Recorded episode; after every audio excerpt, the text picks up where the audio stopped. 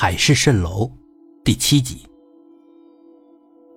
这个知名的医院里，候诊大厅里的人密密麻麻，我都有点担心，不太好找到爸爸。但我多虑了，他是那么醒目，我几乎一眼就看到他。首先，他穿的很少，已经是深秋了，气温很低，很多人羽绒服都穿上了，可爸爸呢，只穿了一件夹克。是我以前的一件单夹克，裤子也好像是我的。我印象中，那裤子也很薄。爸爸就穿的这么少，好像跟别人不是一个季节。关键是，他好像一点儿也不冷。他坐在一排椅子中间，腰杆挺得笔直，每个经过的人都会偷偷的瞄他，特别是那些小姑娘，更是惊为天人。我觉得，我长得并不比爸爸丑，但是，我不得不承认，我真没有爸爸那种气质。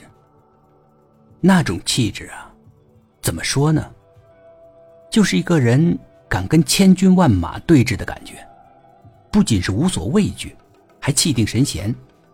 真不知道爸爸哪儿来的这种底气，即使在京城，即使是穿着最普通的衣服。即使是从乡下里刚来到这个大都市，他都没有一点心虚的感觉。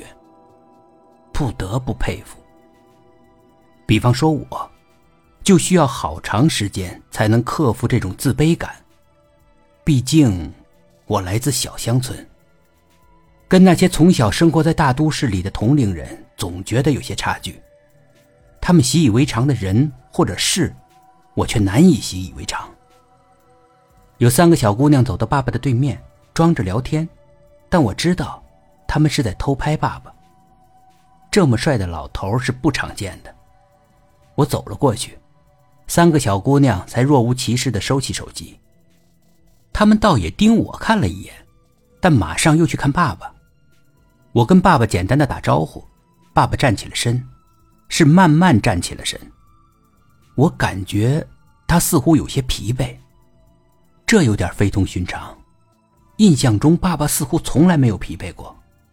我的不悦的表情收了起来。你坐了一夜车吧？我说。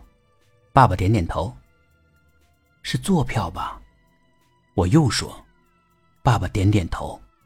我忍不住埋怨爸爸：“你年纪也不小了，干嘛不买卧铺呢？干嘛非要坐硬座呢？”爸爸也不解释。可见到大姐、二姐时，二姐首先问爸爸有没有坐卧铺，干嘛不坐呢？不过二姐就比我委婉多了，大姐却一针见血，她还不是为了省钱，没必要考虑省钱。弟弟也快博士毕业了，我们不缺钱。二姐说，爸爸没有回应批评。我要去见见你们的妈妈。我们姐弟三个人相互看了一眼。坐，爸，你先坐下了吧。”二姐温柔地说。爸爸站着没动，二姐挽着爸爸向椅子上引。爸爸只好坐了下来。二姐又倒了杯水递到爸爸手里。二姐支吾着：“妈妈，嗯，他……”爸爸打断了他：“他走了，我知道。”我们姐弟三个人相互看了看。你怎么知道的？爸爸没有回答他。我想看看他。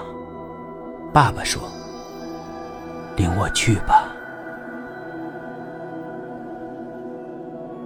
本集故事播讲完毕，点击上方的订阅，订阅不迷路。